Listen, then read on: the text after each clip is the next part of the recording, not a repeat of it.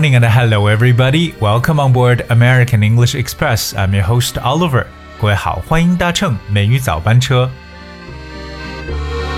河北承德的于新伟用播音腔呢去朗诵了《再别康桥》的视频，可以说是引发了不少网友的围观。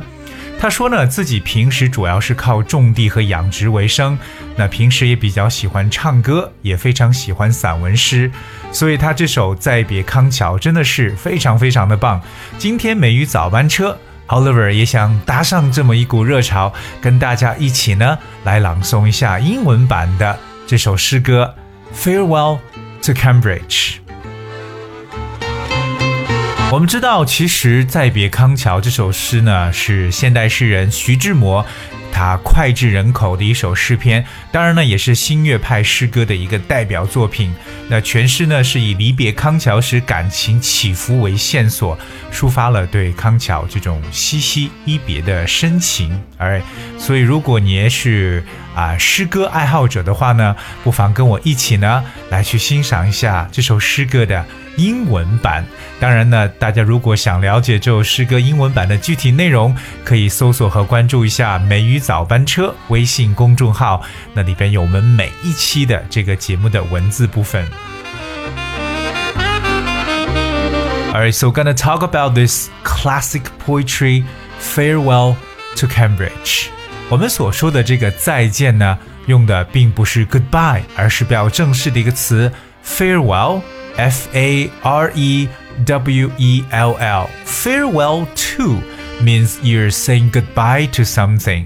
那么对于剑桥，大家都知道就叫做 Cambridge。Alright, so we're gonna look at this uh, poem, which is uh, Farewell to Cambridge. 那大家呢可以跟着我一起来朗读。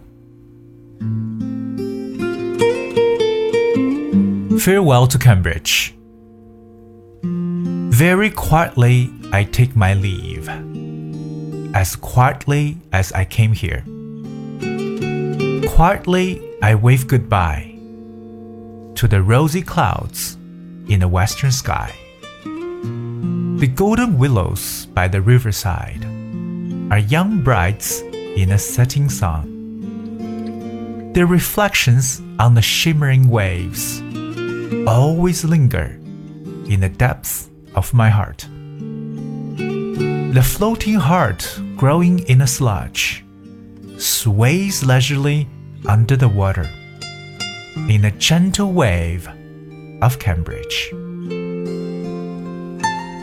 I would be a water plant pool under the shade of elm trees. Hold not water but the rainbow from the sky shattered to pieces among the dark weeds. Is the sediment of a rainbow like dream?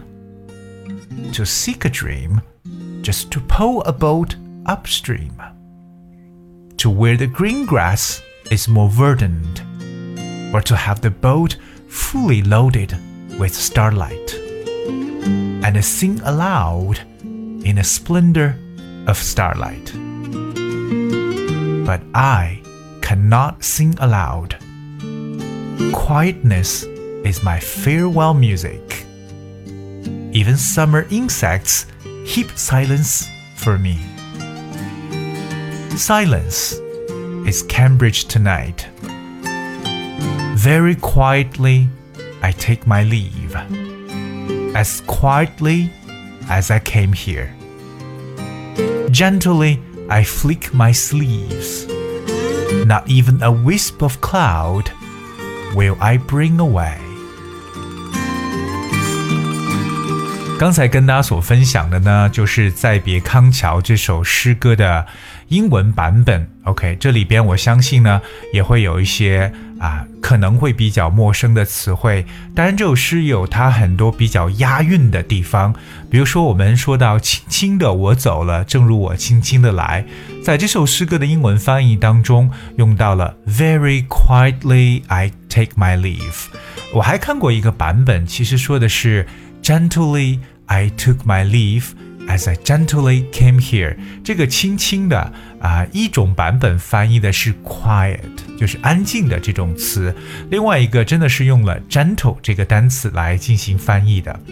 但有一个我觉得特别好，也很押韵的一个翻译的句子，就是我轻轻的挥一挥手，作别西天的云彩，就是啊，Gently I wave goodbye to the rosy clouds in the western sky，或者把这个 gently 也可以换成 Quietly I wave goodbye to the rosy cloud in the western sky。这首诗歌中有很多押韵的地方，像这个地方所说的这个西天的云彩，什么叫西天的云彩啊？我们把它理解为 rosy cloud in the western sky，特别的唯美，因为 rosy r o s y 就是玫瑰这个词变过来的一个形容词，玫瑰色的云 rosy cloud 来体现出这种。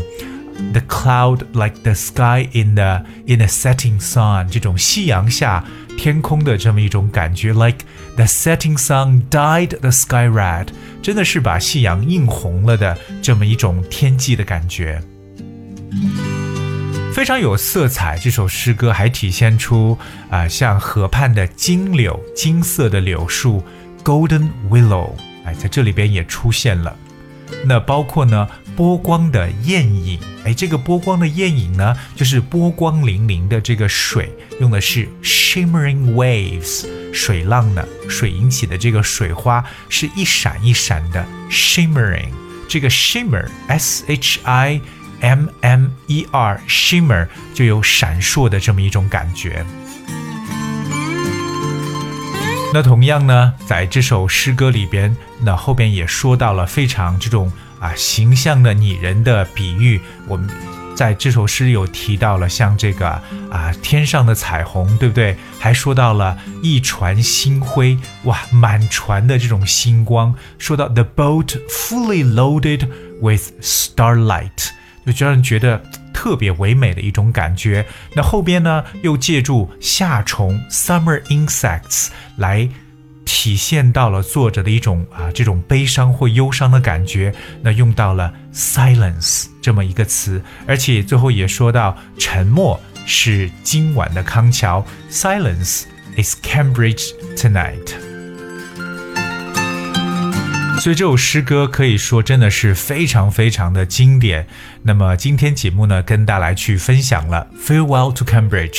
最后呢，我想把这首诗歌再次的进行朗读。那如果你愿意的话呢，不妨一起，然后呢，我们来再次感受一下这首诗歌的魅力。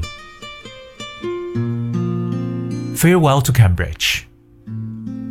Very quietly, I take my leave. As quietly as I came here. Quietly, I wave goodbye to the rosy clouds in the western sky. The golden willows by the riverside are young brides in a setting sun. Their reflections on the shimmering waves always linger in the depths of my heart. The floating heart growing in the sludge sways leisurely under the water in a gentle wave of Cambridge. I would be a water plant that pool under the shade of elm trees, hold not water but the rainbow from the sky, shattered to pieces among the dark weeds. Is the sediment of the rainbow like dream to seek a dream, just to pull a boat upstream, to where the green grass is more verdant, or to have the boat fully loaded with the starlight, and sing aloud in the splendor of starlight. But I cannot sing aloud. Quietness is my farewell music. Even summer insects keep silence for me. Silence is Cambridge tonight. Very quietly, I take my leave, as quietly as I came here. Gently, I flick my leaves. Not even a wisp of cloud will I bring away？今天的美语早班车，Oliver 跟大家一起呢来去回顾了这首经典的诗歌《Farewell to Cambridge》。虽然说啊，朗读英文诗歌也是让大家去学习语言、了解英语魅力的一种非常直接的一种手法，就像我们学习中文诗歌是一个道理。所以平时呢，多多的来去学习。虽然是一首中文诗，我们把它有翻译成英文的版本。那希望大家能够通过英文的语言，看一下它的魅力是否依旧如此。Alright, guys, we have for today's show。今天节目的最后呢，让给大家回顾经典歌曲。这首歌《Nothing's Gonna Change My Love》送给各位。Please enjoy and have a nice day. I'll be with you tomorrow. Touch me now. I don't wanna live without you. Nothing's gonna change my love for you. You